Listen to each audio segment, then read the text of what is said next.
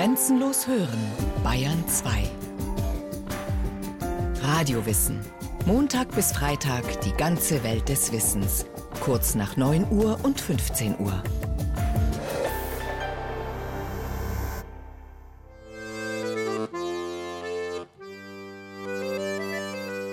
Napoleon Bonaparte hatte den europäischen Kontinent buchstäblich umgepflügt. Mit Feldzügen, Grenzverschiebungen, neu geschaffenen Staaten, Gesetzen und Gebräuchen. Europa war aus den Fugen geraten, so sahen es zumindest die alten Mächte. Aber im Frühjahr 1814 war der Franzosenkaiser fürs Erste bezwungen und ins Exil auf die Mittelmeerinsel Elba verbannt worden. Nach dem ersten Pariser Frieden und den Siegesfeiern in London beginnt im Herbst 1814 die eigentliche Arbeit. Die vier Siegerstaaten Österreich, Preußen, Russland und Großbritannien wollen den Kontinent neu ordnen, im Geist des vorrevolutionären Europa. Die alten Dynastien sollen wieder in ihr Recht gesetzt werden. Ruhe soll einkehren.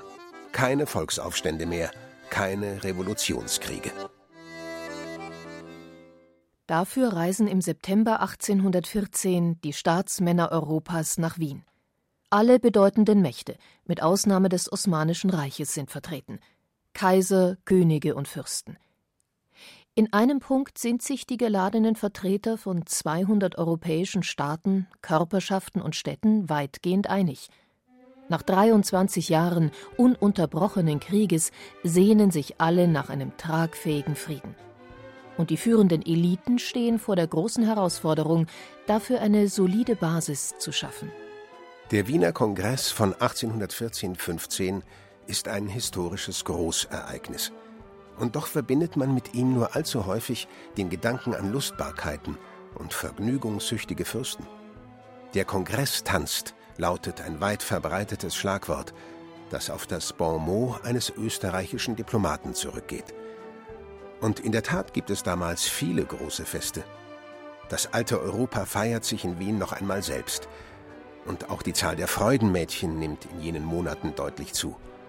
Die Wiener Polizei klagt, dass sich eine Menge galanter Frauenzimmer etabliert hätte, die nun große Wohnungen halten und reichlichen Verdienst haben. Auch sonst spielen Frauen eine bedeutende Rolle auf dem Kongress. In den Salons und in der Redoute von der Kaiserin bis zur Kokotte. Und nicht nur Österreichs Außenminister Fürst Metternich hat neben all der harten Arbeit noch genügend Zeit, eine Liebesaffäre mit einer Herzogin zu pflegen.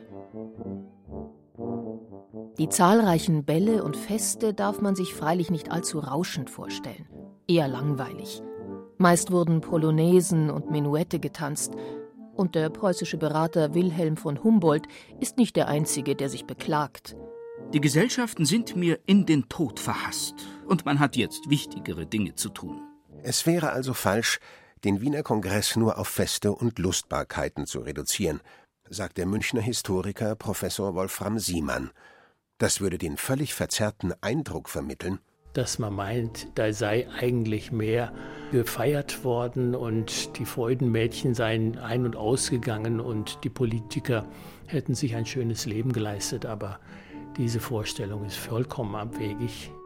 Es ist tatsächlich eine Restitution Europas in weitem Sinne, in einem großen Umfang und das innerhalb von knapp neun Monaten. Eine unglaubliche Leistung.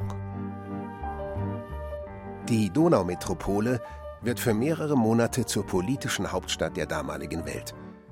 Geladen hat zu dem kostspieligen Großereignis der Habsburger Kaiser Franz I. Er überlässt die weitläufige Wiener Hofburg den europäischen Monarchen. Zu Gast sind der Zar Alexander von Russland, Friedrich Wilhelm III. von Preußen, Friedrich von Dänemark, Maximilian von Bayern oder Friedrich von Württemberg, um nur einige zu nennen. Als Tagungsort dient das Palais am Ballhausplatz – der Amtssitz des österreichischen Außenministers Clemens Fürst von Metternich.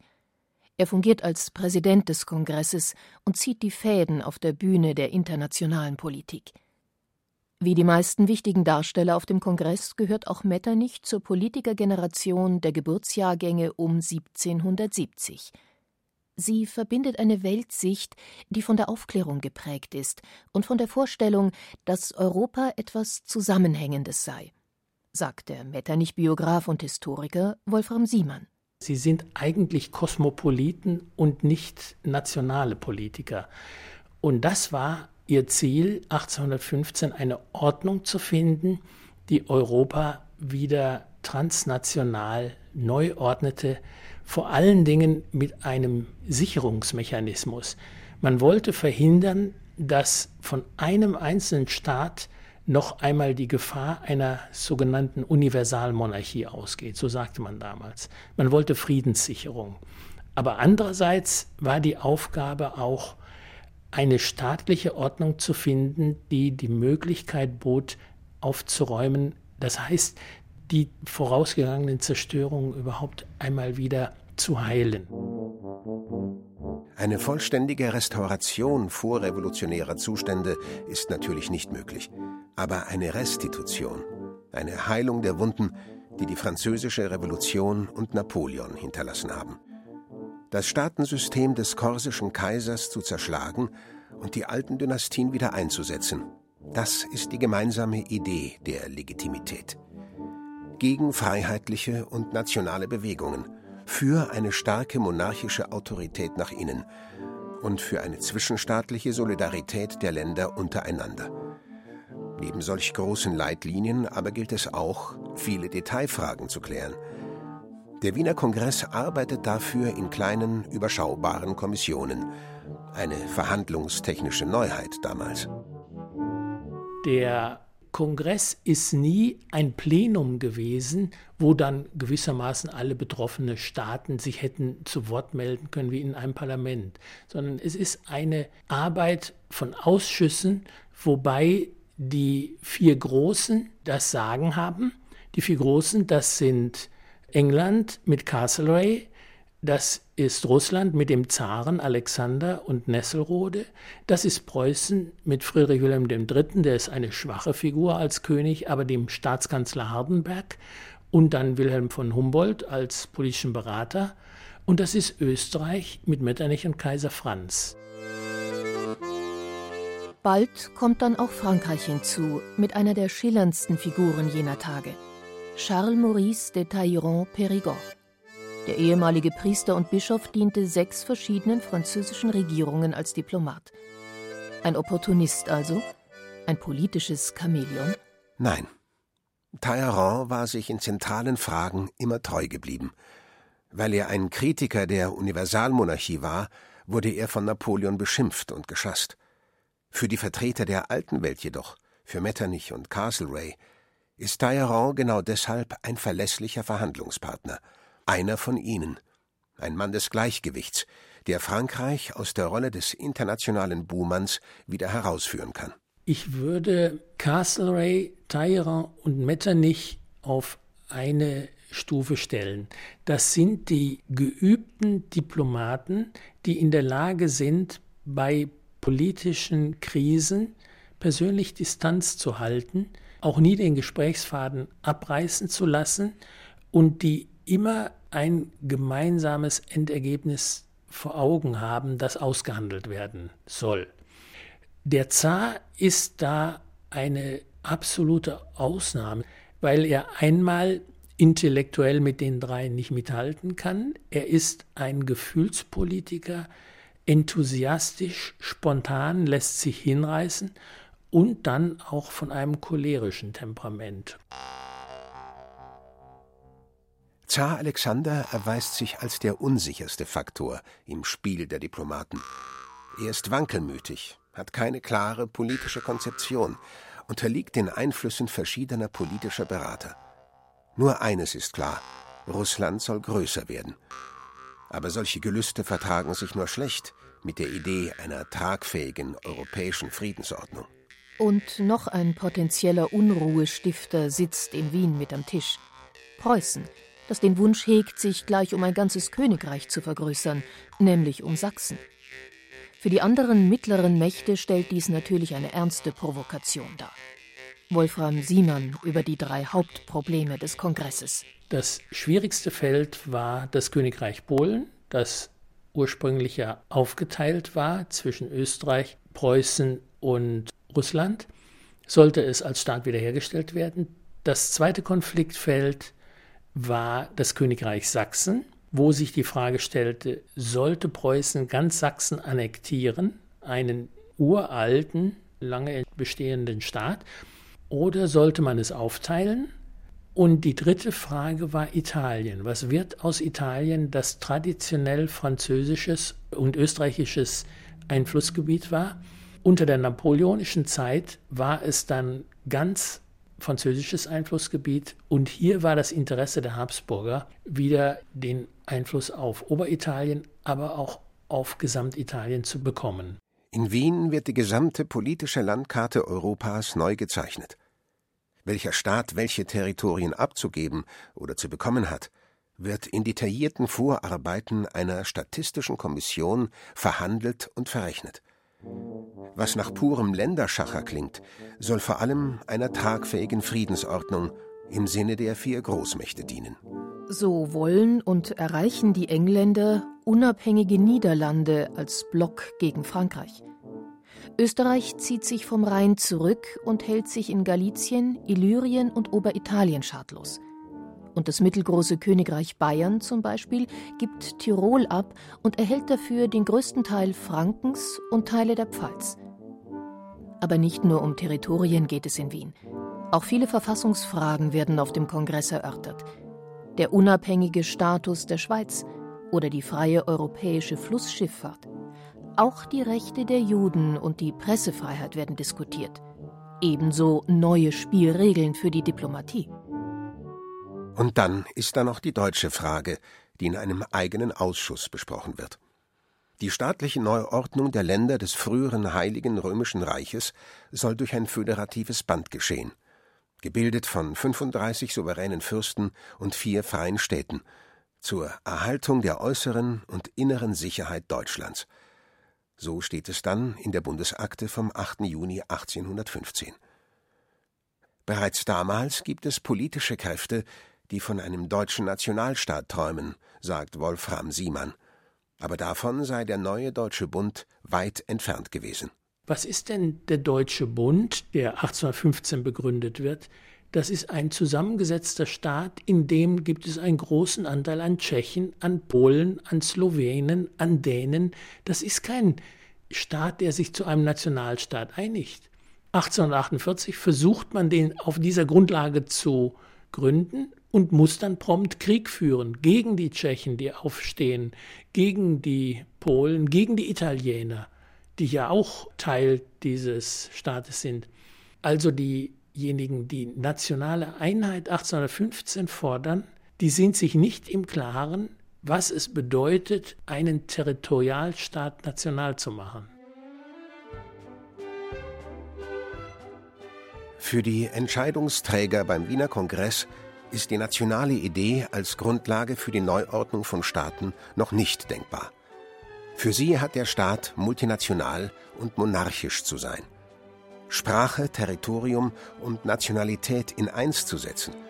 Dieses Prinzip ist damals für Leute wie Metternich eine potenzielle Bedrohung des Friedens.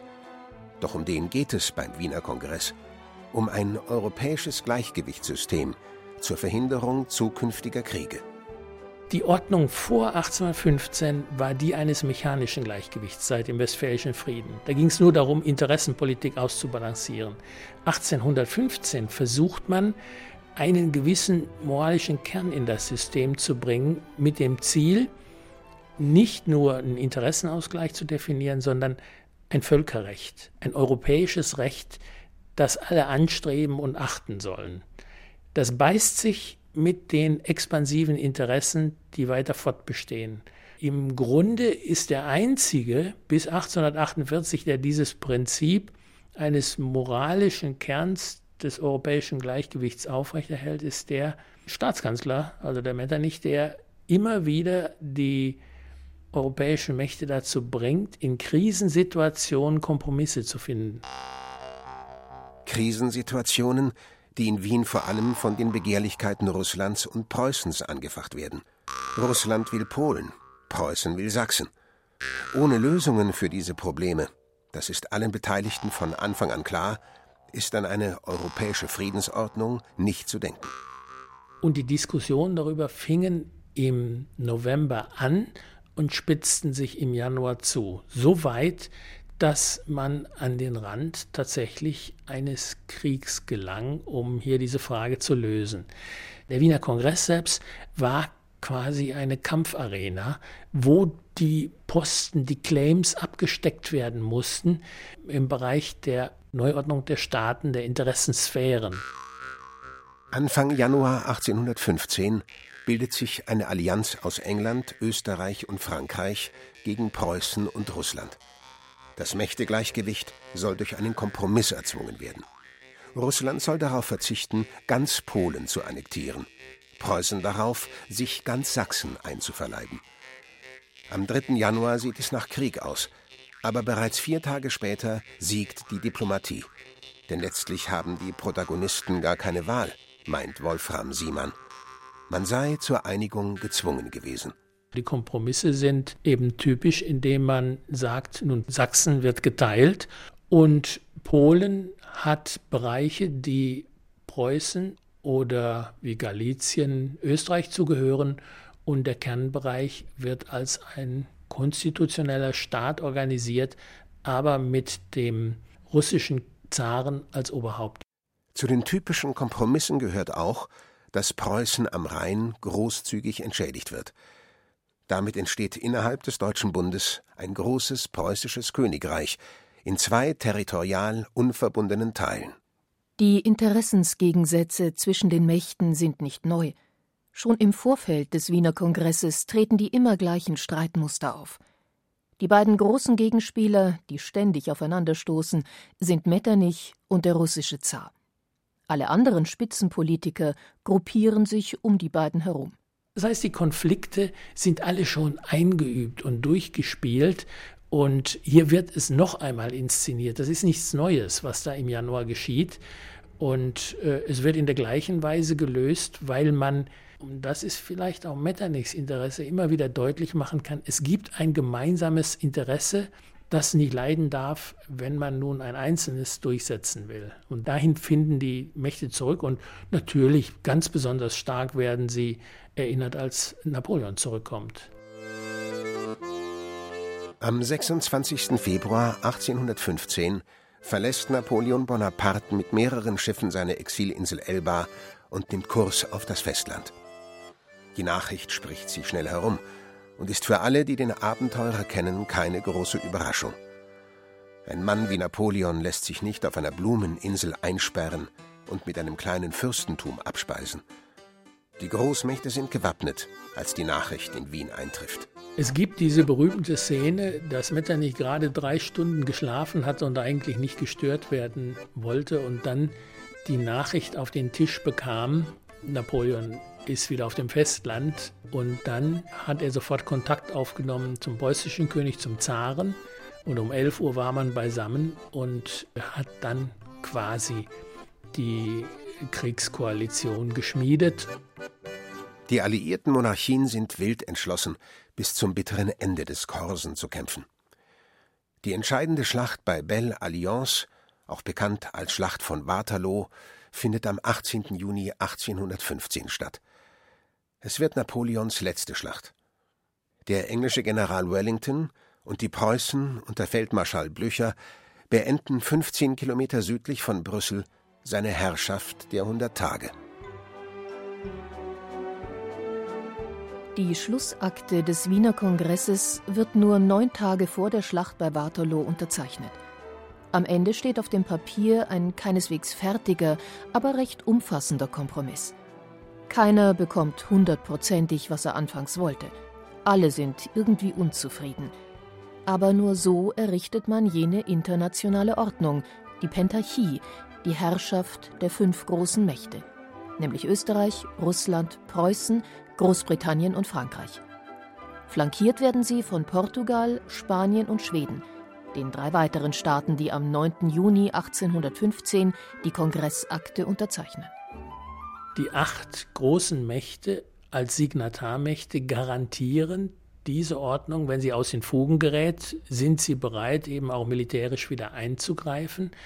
Und damit wird eine Epoche von 25 Jahren Krieg und Umwälzung abgeschlossen und eine Politik in Europa neu organisiert. Es werden Regeln ausgehandelt, wie man Konflikte meistert zwischen Staaten, die dann auch Bestand haben. Das heißt, diese Ordnung hält, so ist die herrschende Meinung der Historiker, bis zum Krimkrieg.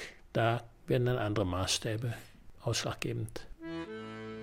Im Krimkrieg 1853 bis 1856 wird das europäische Gleichgewicht der Pentarchie erstmals empfindlich gestört. Danach steht nicht mehr die gemeinsame europäische Ordnung im Vordergrund, sondern nationale Interessen. Es folgen die Staatsbildungskriege Italiens, Deutschlands und auf dem Balkan. Das vier Jahrzehnte lang tragende Konstrukt von 1815 ist damit Vergangenheit. Reibungslos hat es freilich nie funktioniert. Die nationalen Bewegungen sind seit der Französischen Revolution als politisches Muster nicht mehr aus der Welt zu schaffen. Für viele Deutsche und Europäer wäre der Nationalstaat schon 1815 das Gebot der Stunde gewesen. Die Patrioten aller Länder sind daher enttäuscht vom Wiener Kongress. Auf den Despotismus Napoleons, meint der preußische Bildungsreformer Wilhelm von Humboldt, sei ein schlimmerer gefolgt. Der Despotismus der Stupidität. Und, aus Angst vor der revolutionären Wucht der Nationalbewegungen, die reaktionäre Gesinnungsschnüffelei. Diese negative Sicht auf den Kongress hält sich auch in Deutschland nach 1945 lange Zeit. Aus Enttäuschung über eine gescheiterte liberale Revolution im Jahr 1848. Und doch ist der Wiener Kongress wahrscheinlich der folgenreichste Vorgang der modernen Geschichte. Ein Vorgang, der weitreichende Spuren hinterlassen hat, schreibt der Historiker Adam Zamoyski. Er veränderte die Gestaltung der internationalen Politik von Grund auf. Zu den Folgen des Kongresses gehört damit alles, was seit seinem Ende in Europa geschehen ist. Auch der aggressive Nationalismus, der Bolschewismus, der Faschismus, die beiden Weltkriege und letztlich die Europäische Union. thank you.